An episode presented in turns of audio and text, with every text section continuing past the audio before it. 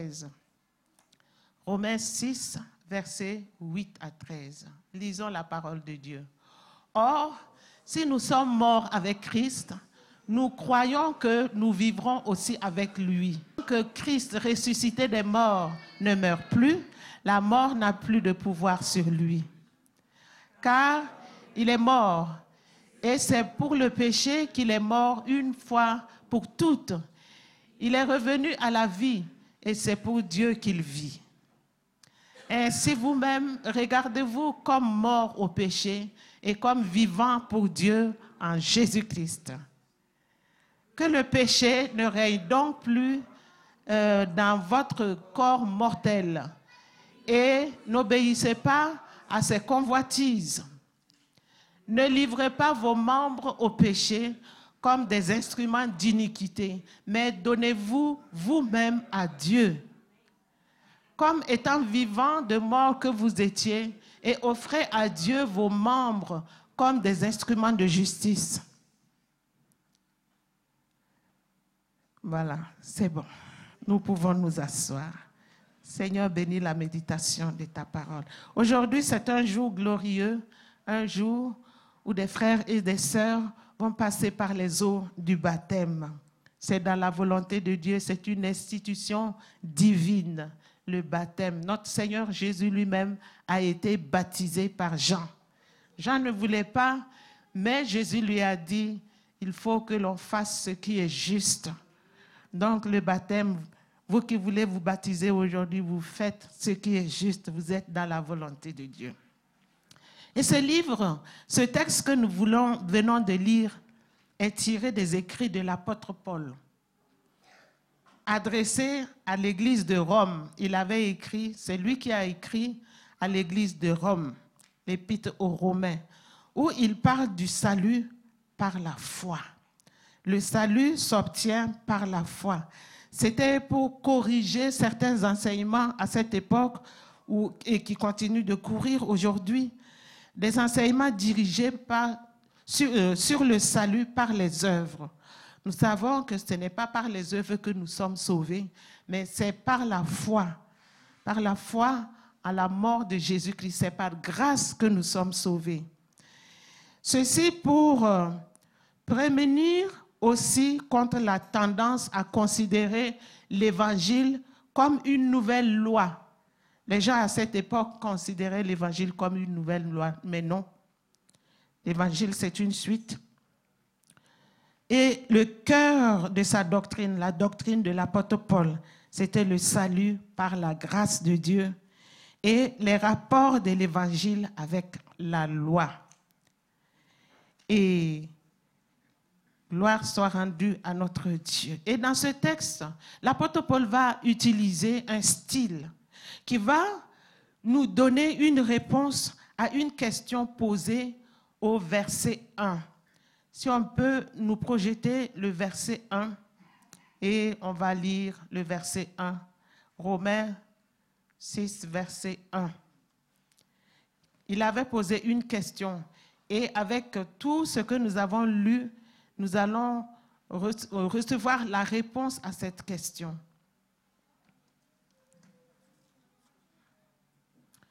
Ah, que dirons-nous donc? Demeurerions-nous dans le péché afin que la grâce abonde? Ça, c'était la question que l'apôtre Paul avait posée. Mais aujourd'hui, nous allons recevoir une réponse. Parce que nous ne devons pas demeurer dans le péché. Nous ne devons pas abuser de la grâce de Dieu. Nous savons que nous sommes sauvés par la grâce de Dieu. Ce n'est pas par la force, ce n'est pas par nous-mêmes que nous sommes sauvés. Et la grâce de Dieu abonde, surabonde là où le péché abonde. Mais ce n'est pas à cause de cela que nous allons hmm, abuser de la grâce pour mener une vie sans renoncement, une vie sans sainteté et il utilise des termes opposés pour exprimer une totalité dans tout ce qu'il dit. Par exemple, mort et vivant. Dans ce que nous avons vu, il y a les, deux des termes qui s'opposent, mort, vivant, la vie, la mort au péché et vivant pour Dieu. Par exemple, ces deux termes. Et de là, nous allons tirer des leçons, des choses à faire et des choses à ne pas faire. Donc, tout ça, c'est encore l'introduction. Dans l'introduction, nous allons voir les choses à faire dans ce texte. Les choses à faire et les choses à ne pas faire. Premièrement, les choses à faire. Nous avons lu, l'apôtre Paul nous recommande de nous regarder comme morts au péché. C'est la chose que nous devons faire. Nous devons nous considérer comme morts au péché. Nous qui sommes chrétiens, nous qui avons accepté le salut en Jésus, nous qui avons accepté qu'il est mort à la croix pour nous sauver, nous avons adhéré, nous, l'avons invité pour qu'il prenne les rênes de notre vie. Nous lui avons dit, sois notre sauveur, sois notre Seigneur, sois notre maître. Ça s'adresse à nous. Et nous devons nous regarder comme morts au péché nous devons nous regarder comme vivants pour Dieu et nous donner nous-mêmes à Dieu comme vivants de mort que nous étions. Et se donner nous-mêmes. J'ai cherché la définition de se donner, ça veut dire quoi? C'est faire un don de soi-même. C'est l'action d'abandonner gratuitement à Dieu la propriété ou la jouissance de notre personne à Dieu nous lui donnons tout. Pourquoi? Parce que nous étions sans vie, nous étions morts par nos offenses, par nos péchés. Et maintenant, nous sommes vivants. Gloire à notre Dieu. Nous devons aussi offrir nos membres, les choses à faire. Nous devons offrir à Dieu nos membres comme instruments de justice. Notre corps est constitué de membres. Et tous ces membres doivent être utilisés comme des instruments de justice. Alléluia. Un instrument, c'est quoi? J'ai cherché la définition. On dit que c'est un objet fabriqué servant à exécuter quelque chose, à faire une opération. Donc, un instrument a pour synonyme un appareil, une machine ou un outil. Donc, donnons nos membres comme des instruments, comme des outils que Dieu va utiliser pour la justice. Et la justice, c'est la conformité à la volonté de Dieu. Voilà ce qui concerne les choses à faire en tant qu'enfant de Dieu. Et les choses à ne pas faire. Ne plus être sous le règne du péché. Nous ne devons plus être sous le règne du péché ne plus obéir à ses convoitises. Les péchés, le péché a des convoitises. Nous ne sommes plus soumis. Nous ne devons plus obéir à ses convoitises. Ne plus livrer nos membres au péché comme des instruments d'iniquité. Tantôt, on avait vu instruments de justice et là, nous ne devons pas offrir nos membres comme des instruments d'iniquité. Et l'iniquité, c'est quoi? L'iniquité, c'est le péché. Iniquité, c'est la désobéissance volontaire à Dieu. Quand on désobéit, même si on est poussé par quelqu'un, même si on est poussé par le diable, la décision finale nous appartient. Donc c'est une désobéissance volontaire, une rébellion insensée, dont la responsabilité incombe à l'homme et non à Dieu. Parce que le cœur de l'homme étant influencé par le malin. Le péché fait du tort à l'homme. Donc, l'iniquité, c'est l'offense à Dieu. Quand on offense Dieu, ça, c'est l'iniquité. Et le péché comporte donc toute une série de nouvelles, euh, une série, une nouvelle série de manquements. Donc, quand on manque le but, c'est un péché. La disposition fondamentale de notre être caché, qui traduit extérieurement par des actes méchants. Il y a une disposition à l'intérieur de nous qui se traduit par des actes méchants. Tout ça, c'est l'iniquité. C'est un trouble profond apporter à nos relations avec Dieu. Donc, la chose à ne pas faire, ce n'est pas, c'est-à-dire on ne doit pas nous livrer, ne doit plus livrer membres au péché, tout ce que j'ai cité. On ne doit pas euh, livrer nos, nos membres au péché comme des instruments d'iniquité. Et nous allons nous poser la question cet après-midi. Pourquoi le chrétien ne doit pas demeurer dans le péché? Le chrétien ne doit pas demeurer dans le péché. Pourquoi? Nous allons développer cela. Pourquoi ne doit-il pas y demeurer, y persévérer? Demeurer, c'est élire domicile, de persévérer dans le péché. Il y a plusieurs raisons qu'il faut considérer attentivement et j'aimerais avoir votre attention là-dessus. La première raison pour laquelle nous ne devons pas demeurer dans le péché, c'est parce que nous participons à la vie de Christ. Jésus-Christ, nous participons à sa vie. Au verset 8, il est dit, Or, si nous sommes morts avec Christ, nous croyons que nous vivrons avec lui. Nous vivrons avec lui. Donc, vous allez participer tantôt à la vie de Jésus-Christ. Vous qui avez pris la décision de passer par les eaux du baptême, après le, baptême, voilà où vous allez être. Vous allez participer à la vie de Jésus-Christ. La vie, la vie. Parce qu'on va vous immerger dans l'eau. Vous voyez, on a mis beaucoup d'eau ici. On va ajouter de l'eau chaude pour que ça soit agréable. Alors, on va plonger. L'immersion dans l'eau a une signification. Ce n'est pas pour rien qu'on on, plonge les gens dans l'eau, on les immerge dans l'eau. Ils doivent aller sous l'eau parce que ça représente l'ensevelissement. Ensevelissement. Je sais que l'ensevelissement pour les, médecins, le corps médical, ça n'a pas le vrai sens que nous, nous utilisons ici. Quand quelqu'un décède, on, commence à le préparer, on parle d'ensevelissement à ce moment. Mais ici, ça veut dire qu'on va vous enterrer. Ensevelissement, là, ça veut dire enterrement. Vous allez, ça représente l'enterrement. On enterre quelqu'un qui est mort. On n'enterre pas quelqu'un qui est vivant.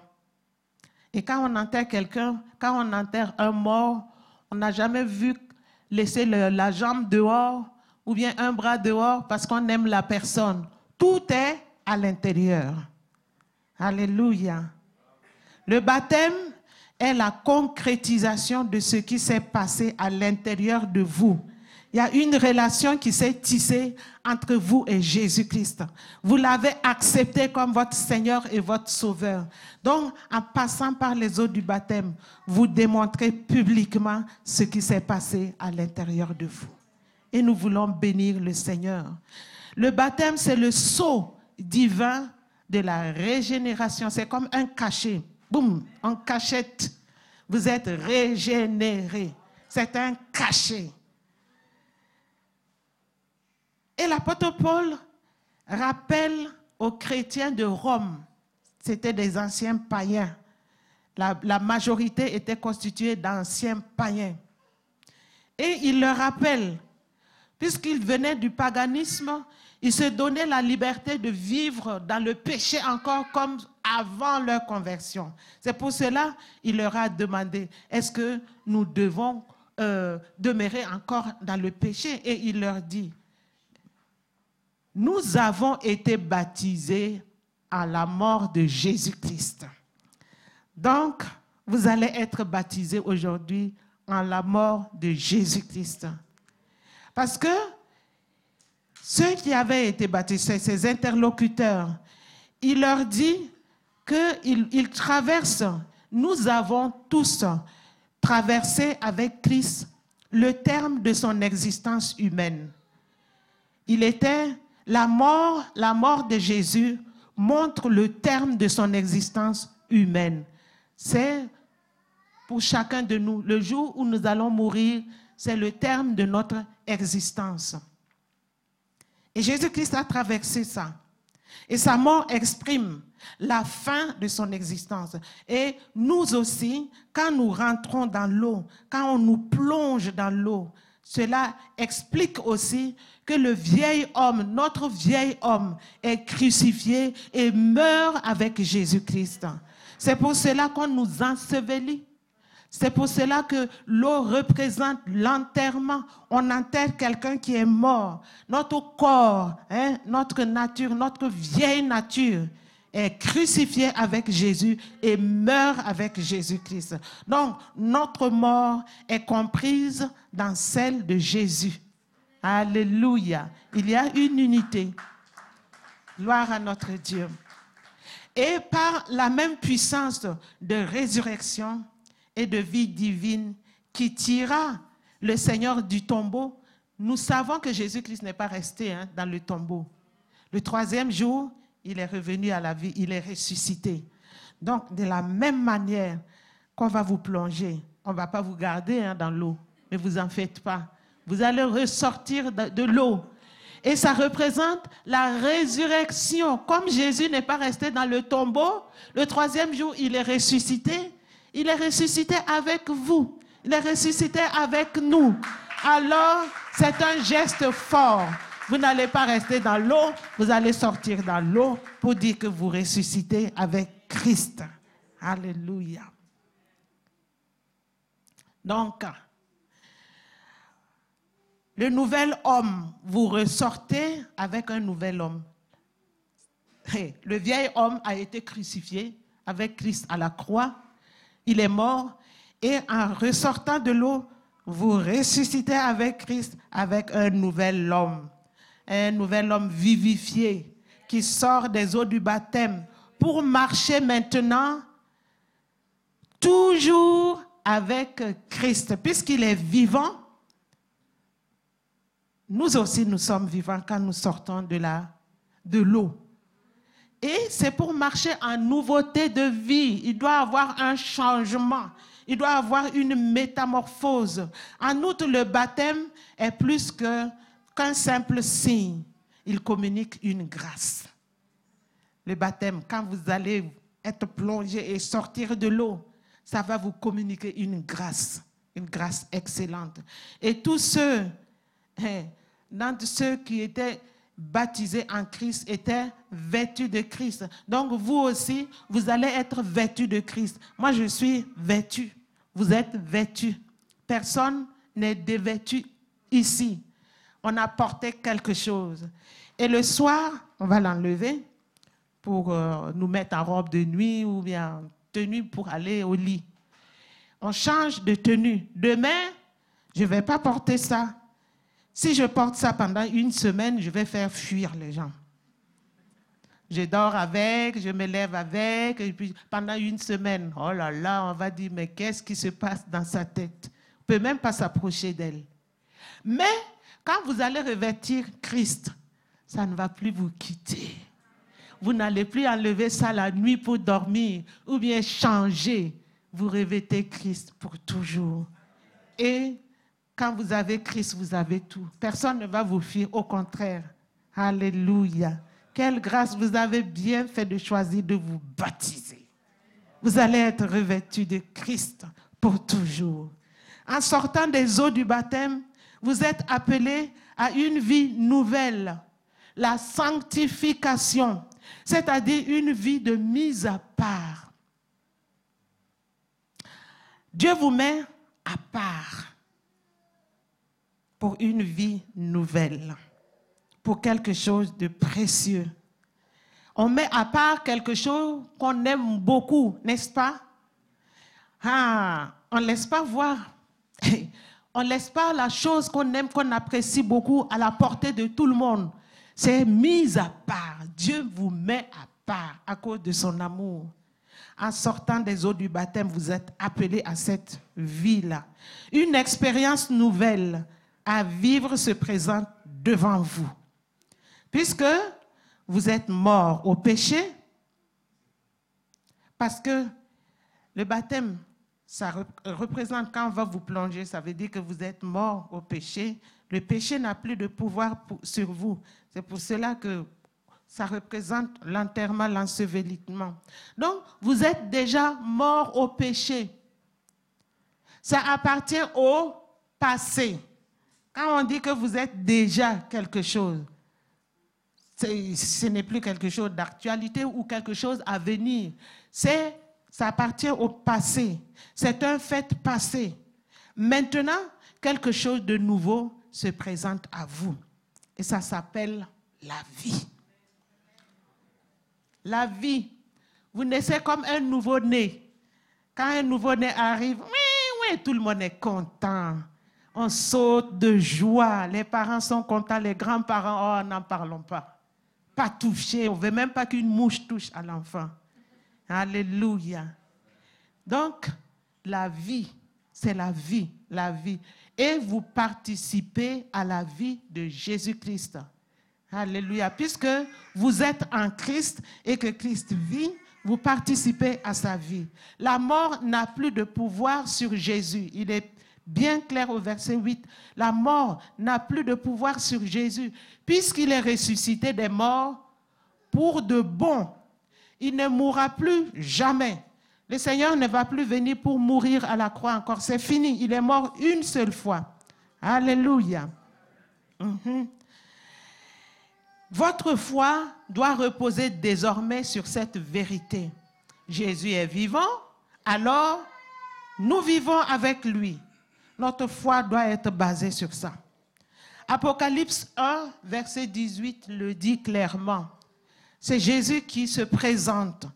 Je suis le premier et le dernier et le vivant. J'étais mort et voici je suis vivant au siècle des siècles. Je tiens les clés de la mort et du séjour des morts. La mort n'a plus de pouvoir sur Jésus. Le séjour de mort n'a pas de pouvoir sur Jésus. Il tient les clés. Alléluia. Il est victorieux sur la mort. Il ne mourra plus jamais. Alors, puisqu'il est vivant pour toujours, nous aussi, nous vivons avec lui. Nous vivons en lui. Alléluia. Jésus est vivant, nous sommes ressuscités avec lui. Deuxième raison pour laquelle nous ne devons pas demeurer dans le péché, c'est que nous vivons pour Dieu. Au verset 10, il est écrit, car il est mort, et c'est pour le péché qu'il est mort une fois pour toutes. Il est revenu à la vie, et c'est pour Dieu qu'il vit. Donc, à partir d'aujourd'hui, mes frères et mes sœurs, considérez-vous comme vivant pour Dieu. Vous vivez à partir d'aujourd'hui pour, pour Dieu. Alléluia. Jésus vit Dieu. Parce que c'est écrit ici. C'est pour Dieu qu'il vit. Il a détruit la puissance du péché par la mort. Il s'est sacrifié une fois pour toutes pour le péché. Le péché a été aboli par, sa, par son sacrifice. Il est mort une seule fois et il apparaîtra sans péché. Jésus va revenir sans péché pour ceux qui l'attendent pour leur salut. Et je crois que nous attendons son retour.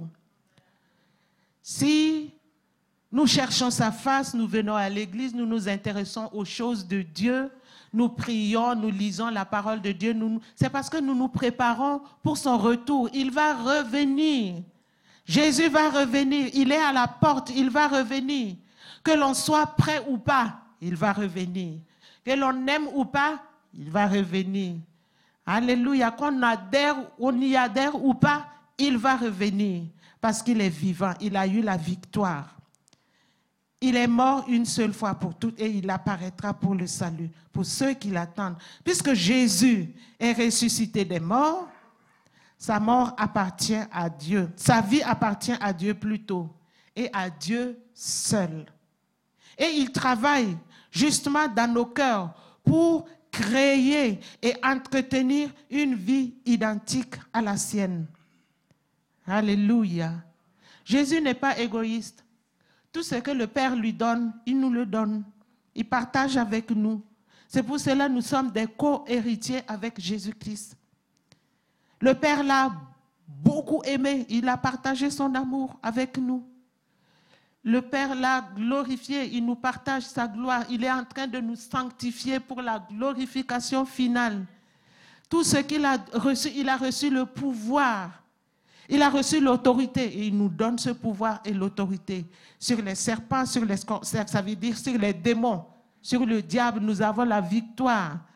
Tout ce que le Seigneur reçoit, il nous le donne et nous le bénissons. Il travaille dans nos cœurs, il va travailler dans votre cœur. Sûrement, il va y arriver pour entretenir une vie identique à la sienne. Et cette vie qui travaille à établir dans nos cœurs est sainte, c'est-à-dire mise à part. Elle est impérissable. La vie que nous avons, elle est impérissable. Jésus nous rend vivants, car Dieu est le Dieu des vivants. Dans la Bible, quand nous regardons, il est le Dieu d'Abraham, le Dieu d'Isaac, le Dieu de Jacob, il est le Dieu des vivants. Ce n'est pas le Dieu des morts, c'est-à-dire le Dieu, le Dieu de ceux qui sont loin de lui. Non. Il est le Dieu des vivants. Parce que nous savons que Abraham, Isaac et Jacob, ils sont dans la présence de Dieu.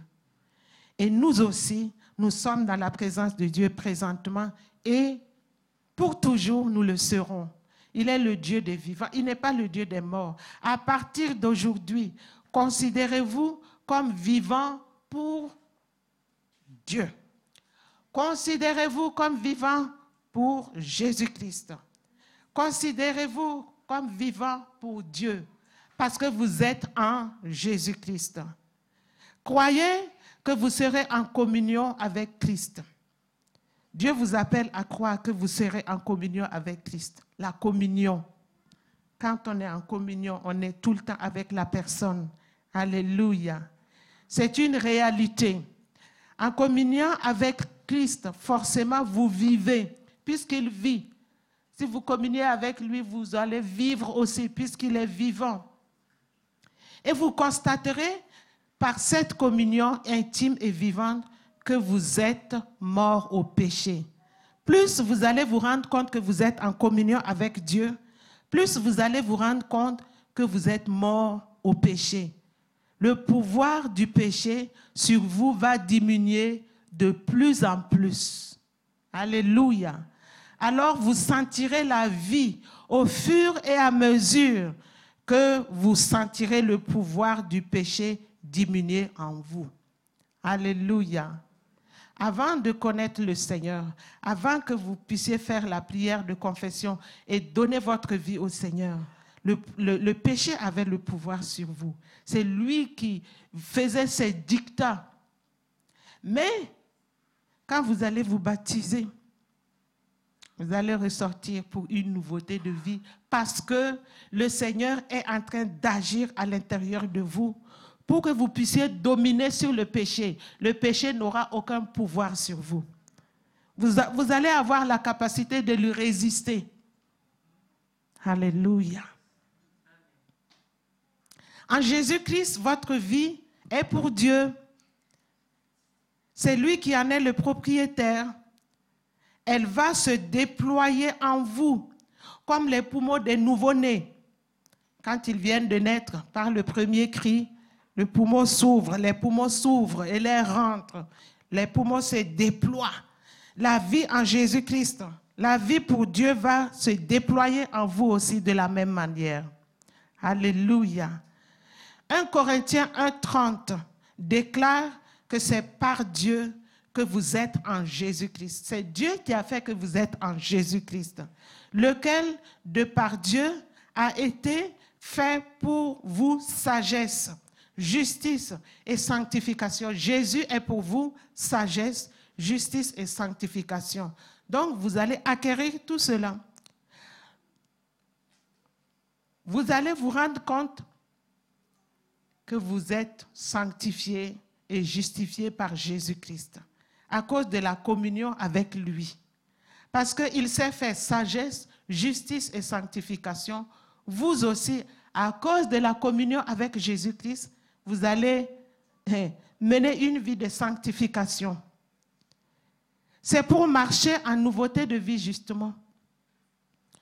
Et c'est pour que vous puissiez demeurer loin du péché, que vous ne demeuriez plus dans le péché. Vous n'êtes plus obligé de pécher. Le péché n'a plus de pouvoir sur vous. Vous n'avez pas à demeurer dans le péché, à devenir copain avec le péché, à devenir ami avec le péché, à caresser le péché. Il y a certaines personnes qui disent, ah, on connaît un monsieur qui trompe beaucoup sa femme. Sa femme l'assoit pour lui parler, pour hein, le ramener à la raison. Il dit, tu sais, quand on pêche, c'est bon. Oh, le péché, c'est bon. C'est grave, hein? C'est très, très, très grave. Cette personne a besoin d'expérimenter ce que vous allez expérimenter aujourd'hui. Comment on peut dire que le péché, c'est bon? Ça veut dire qu'on n'appartient pas à Dieu ou que l'on choisit délibérément de rejeter Dieu et de vivre comme on veut. Alléluia que parmi nous, on ne trouve personne qui raisonne comme ce monsieur-là.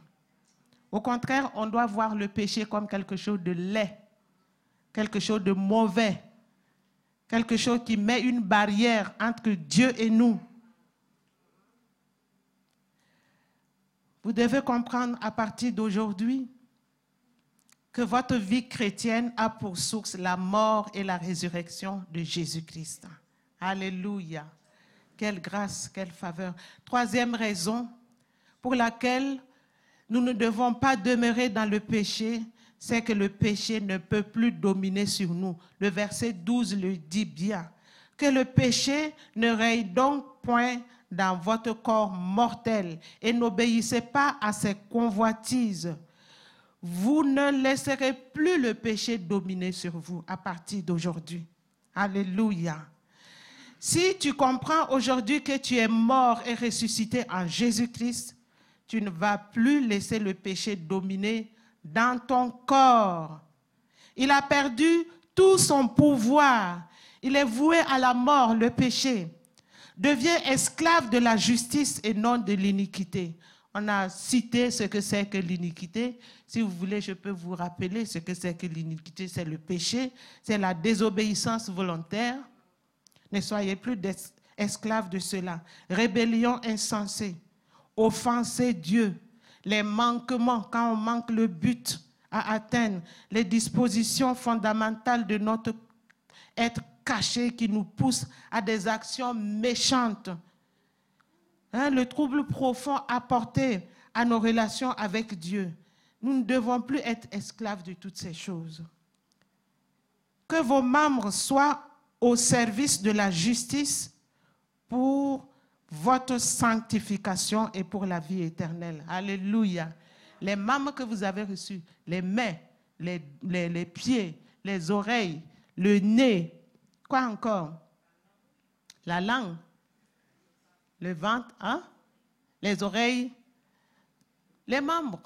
Parce que nous utilisons les membres pour vivre. Les membres que nous avons, hein, doivent être au service de la justice. Pourquoi? Parce que nous devons marcher dans la sanctification.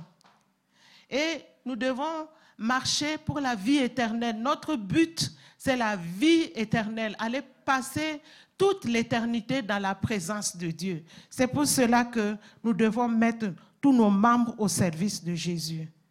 Car l'esclavage du péché conduit à la mort éternelle. Et nous savons ce que c'est que la mort éternelle, c'est l'enfer. Dieu ne veut pas que nous allions en enfer. Ça dépend de nous. Il a mis tout en œuvre pour notre salut. Et il veille sur notre salut. La parole de Dieu nous dit que rien ne peut nous ravir de ses mains. Alléluia. Vous qui avez fait la décision, pris la décision de lui confier votre vie, qu'il soit votre Seigneur, votre Sauveur. Vous avez le salut. Il veille sur votre salut. Il a dit que rien ne peut vous ravir de ses mains. Rien, aucun diable, aucun démon, aucun sorcier, aucune personne, aucune situation, rien dans le monde ne peut vous ravir de ses mains. À moins que vous ne décidiez de vous désengager puis dire bye bye Seigneur Jésus, je renonce à mon salut hein, je vais aller en enfer. Mais je pense que personne ne le fera. Hein. Personne. Le chrétien est déjà mort au péché, mais celui-là seul qui est uni en Jésus par la foi, qui connaîtra la délivrance parfaitement accomplie en Jésus-Christ, qui se réalise progressivement. Alléluia. Si nous sommes en communion avec Christ, nous restons en communion avec Christ, nous allons connaître la délivrance du péché progressivement. Alléluia. Cette œuvre de délivrance doit triompher des passions de la chair. Aidez-moi à prêcher. C'est quoi la passion de la chair? On peut citer les passions de la chair? Hein? La gourmandise. La cupidité. Et quoi encore? L'ivrognerie. Les passions de la chair. Et quoi encore? La, la débauche, la débauche, la convoitise, la colère et tout ça. Les passions de la... Non, la chair elle-même, la chair. Bon, donc, cette œuvre de délivrance va triompher doit triompher des passions de la chair. Elle doit triompher de nos péchés invétérés. C'est quoi un péché invétéré? C'est un péché qui est enraciné avec le temps. On pêche depuis, je donne un exemple, depuis l'enfance. Papa et maman disent ne fais pas, je vais faire. Les, les, voisins disent ne fais pas, je vais faire. Et il y a certains parents même qui poussent les enfants dans ce péché-là. Toi, tu te prends pour qui? Pour corriger mon enfant. C'est mon enfant, laisse-le tranquille. Et l'enfant se complète dans ce péché. Il, atteint l'âge de l'adolescence. Il continue, devient adulte. C'est un péché invétéré. Mais l'œuvre accomplie à la croix nous délivre de tous ces genres de péchés-là. Les péchés qui sont enracinés avec le temps, les péchés qui sont ancrés en nous, elle doit triompher des résistances, de l'orgueil et de l'égoïsme. Et il faut aussi veiller sur notre communion avec Christ le Sauveur pour lutter contre le péché et travailler à notre sanctification, parce que ça sera une lutte il est vaincu, mais il va venir. Le péché va être couché à notre porte. Il va vouloir régner encore sur nous. Mais il faut refuser. Il faut veiller. Parce que le péché, il cherche un terrain propice où il doit régner. Et c'est notre corps. Notre corps là est un terrain propice sur lequel il peut aisément établir son règne. Ne lui laissons pas cette chance-là, ce privilège de venir régner encore sur nous. Même si un jour nous allons mourir, ce corps-là va pourrir. Refusons que le péché vienne siéger dans notre corps. Vous avez compris? Ah, il faut lutter, lutter contre le péché. Vous savez, le péché est un roi auquel nous devons disputer la possession de notre âme. Il veut venir posséder notre âme c'est un roi. Mais nous allons le mettre dehors. Que tu sois roi ou pas, va-t'en avec ta couronne. Pas besoin de toi. Notre âme appartient à Jésus. Nous allons préserver notre vie. Alléluia. La quatrième raison pour, et, on va terminer par là, pour laquelle nous ne devons pas demeurer dans le péché, c'est parce que nos membres sont une offrande à Dieu. Verset 13. Verset 13, il est dit, ne livrez pas vos membres au péché comme des instruments d'iniquité, mais donnez-vous vous-même à Dieu. Ce n'est pas quelqu'un qui va venir vous donner à Dieu. Vous-même, donnez-vous vous-même à Dieu, comme étant vivant, de mort que vous étiez et offrez à Dieu vos membres comme des instruments de justice. Donc vous allez donner comme offrande à Dieu vos membres à partir d'aujourd'hui, mes bien-aimés, vos membres, vos oreilles doivent être donnés au Seigneur. Les oreilles sont faites pour écouter la parole de Dieu, des choses qui glorifient Dieu. Les oreilles ne sont pas faites pour écouter les calomnies, pour être une poubelle où on, hein, on reçoit toutes les choses mauvaises qui vont nous éloigner de Dieu. Alléluia. Les musiques là qui euh, nous introduisent loin de Dieu, qui nous éloignent de Dieu, on ne doit plus prêter nos oreilles à ces choses. On doit écouter la louange, l'adoration, les prédications. Il y a beaucoup de prédications sur le site de El Shaddai. Passons le temps. Oui, utilisons notre oreille pour cela. Vous savez, les, narines aussi sont une porte, hein, une porte d'entrée pour l'ennemi. Vous allez quelque part et ça cocotte. Ça sent mauvais, vous approchez de quelqu'un. Hmm. Ça ne donne pas envie de rester. Mais votre réaction, par votre réaction, vous pouvez ouvrir des portes à l'ennemi. Donc faites attention, donnez vos membres, tous vos membres à Dieu. Vos pieds ne sont pas faits pour aller n'importe où. Les lieux où vous devez vous cacher pour que personne ne voit que vous êtes là. Vous-même, vous savez que ce n'est pas un bon endroit. Vous attendez que, que, le temps s'assombrisse ou quoi, vous vous faufilez pour aller dans des lieux bizarres. Non. Vos pieds sont faits pour annoncer la bonne nouvelle, marcher pour aller annoncer la bonne nouvelle, venir aux rencontres dans les églises.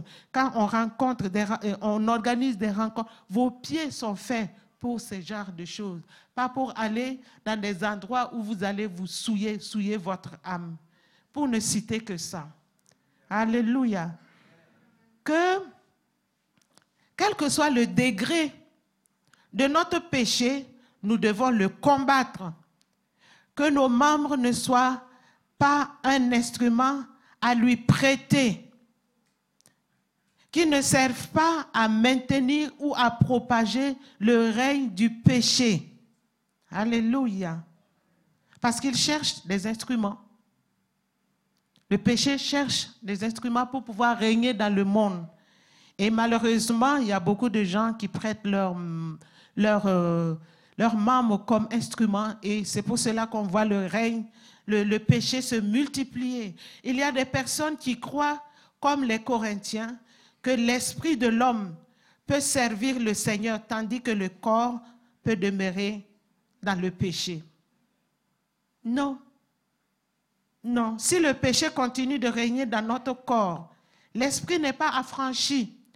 Il faut que l'esprit soit affranchi et l'esprit et le corps doivent être affranchis. 1 Thessaloniciens 5, 23 nous dit que le Dieu de paix vous sanctifie lui-même tout entier et que tout votre être, l'esprit, l'âme et le corps soient conservés irrépréhensibles lors de l'avènement de notre Seigneur Jésus-Christ.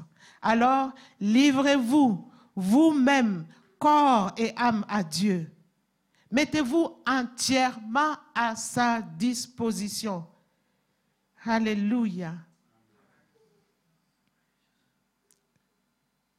Que Dieu puisse utiliser vos membres pour faire triompher la justice.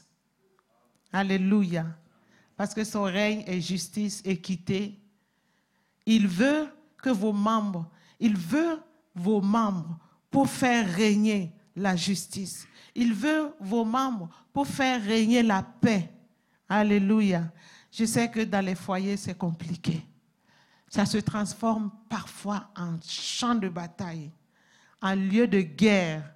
Mais Dieu veut que les conjoints, alléluia, ou les parents envers leurs enfants, il veut utiliser vos membres pour faire régner la paix dans vos maisons.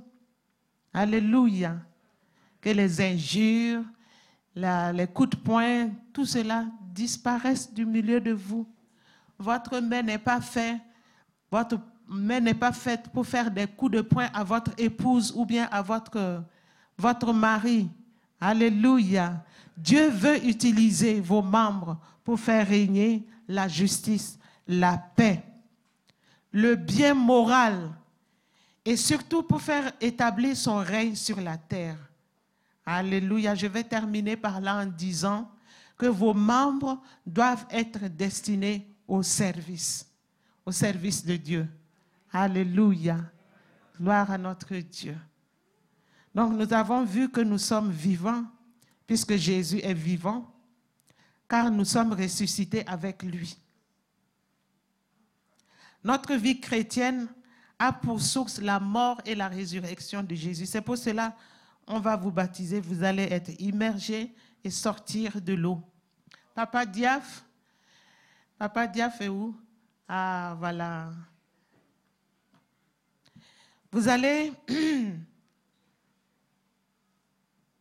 Le péché est un roi auquel nous devons disputer la possession de notre âme. Donc ne laissez plus le péché ternir votre âme, parce que votre âme est destinée à vivre l'éternité dans la présence de Dieu. Nous devons donner comme offrande à Dieu nos membres pour qu'ils servent au triomphe de la justice, la paix, le bien moral et le règne de Dieu sur la terre. Que Dieu bénisse la méditation de cette parole cet après-midi. Alléluia. Seigneur notre Dieu, merci parce que tu nous as sauvés. Nous communions avec Christ. Nous ne sommes pas seuls, nous sommes en Christ et nous recevons tout de toi en Jésus-Christ notre Seigneur. Nos bien-aimés qui vont passer par les eaux du baptême prennent, oui Seigneur, à témoin le ciel, la terre, tout le monde qu'ils s'engagent à te suivre, qu'ils s'engagent à, laisser derrière eux la vie du passé. Ils s'engagent à renoncer au diable. Ils s'engagent à renoncer à leur vie passée pour maintenant marcher en nouveauté de vie avec toi. Je te bénis, je te glorifie. Je prie, Seigneur, notre Dieu, notre roi, puisse les accompagner tous les jours de leur vie qu'ils puissent rester fermes dans leurs décisions. Tu mets tout de ton côté pour que leur salut, oui, ne soit pas, que, que, rien ne puisse les ravir de tes mains. Le salut que tu leur as donné est éternel. Et je prie que tu leur donnes de ne pas se soustraire eux-mêmes volontairement à ce salut, mais qu'ils puissent s'engager à vivre une vie de mise à part, une vie de sanctification, une vie où ils vont fuir le péché, une vie où tu vas régner davantage dans leur vie, où tu vas communiquer ta vie en eux. Et Seigneur notre Dieu, jusqu'à ce qu'ils se rendent compte que le péché n'a aucun pouvoir sur eux, au nom puissant de Jésus. Alléluia, accompagne-les tout au long de la vie, la sanctification qui dure toute la vie, que le Saint-Esprit, oui Seigneur notre Dieu, les aide à se laisser sanctifier, que le Saint-Esprit, oui, soit écouté, que le Saint-Esprit soit entendu et soit obéi, afin qu'il puisse euh, abandonner le péché, ne pas se laisser dominer par le péché, parce que tu es mort pour le péché, tu as vaincu le péché à la croix, tu as détruit la puissance du péché et ils sont morts au péché. Le péché n'a aucun pouvoir sur eux. Donne-leur, Seigneur, de marcher dans la sanctification, de chercher la paix et la sanctification, poursuivre la paix et la sanctification sans laquelle nul ne te verra. Et donne-leur de marcher par la foi. La foi sans laquelle nul ne peut être agréable à toi. Seigneur notre Dieu, notre roi, nous voulons que tu te manifestes, que les cieux s'ouvrent cet après-midi, que les cieux s'ouvrent cet après-midi et que Seigneur notre Dieu, la voix qui s'est fait entendre lors du baptême de Jésus s'accomplisse dans la vie de mes bien-aimés qui vont passer par les eaux du baptême. Voici mon fils, voici ma fille bien-aimée en qui j'ai mis toute mon affection. Alléluia, que le Saint-Esprit leur soit accordé afin qu'ils marchent dans la victoire. Nous voulons qu'ils expérimentent le baptême du Saint-Esprit afin que leur vie soit complètement changée au nom puissant de Jésus. Qu'ils s'affectionnent aux choses d'en haut et non aux choses d'en bas qu'ils soient capables de comprendre les choses spirituelles qui, va, qui, qui, qui vont les amener à la sphère spirituelle, les maintenir dans la sphère spirituelle, parce qu'ils sont nés dans la famille de Dieu. Ils sont nés spirituellement. Ils doivent y évoluer dans le spirituel, grandir dans le spirituel, être fermes dans, dans leur foi. Donne-leur la stabilité afin qu'ils deviennent, oui Seigneur, des piliers à El Shaddai, des hommes et des femmes faits sur qui tu peux compter comme des adultes on ne peut pas compter sur un enfant, mais on peut compter sur un adulte. Je prie qu'ils deviennent des adultes dans la foi, qu'ils passent par le processus de croissance spirituelle pour parvenir à l'âge adulte spirituel, pour que tu les utilises afin qu'ils puissent propager la bonne nouvelle partout où ils se trouvent, qu'ils deviennent tes disciples, qu'ils deviennent tes serviteurs, ô Éternel, qu'il y ait parmi eux des pasteurs, des prophétesses, des enseignants, des docteurs, des évangélistes, au nom puissant de Jésus-Christ notre Seigneur. Gloire à toi et louange à toi. Merci pour tes hauts faits. Merci pour ce jour glorieux, ce jour où c'est la fête au ciel. C'est la fête à El Shaddai.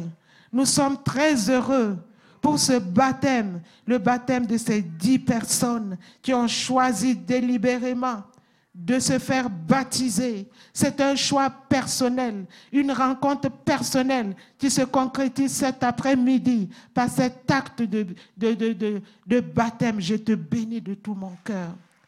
Alléluia, parce que la famille de Dieu s'agrandit. La famille de Dieu s'agrandit. C'est toi qui sauves, c'est toi qui délivres, c'est toi qui ajoutes à l'Église les âmes. Et nous te bénissons parce que nous savons que tu veilles sur eux.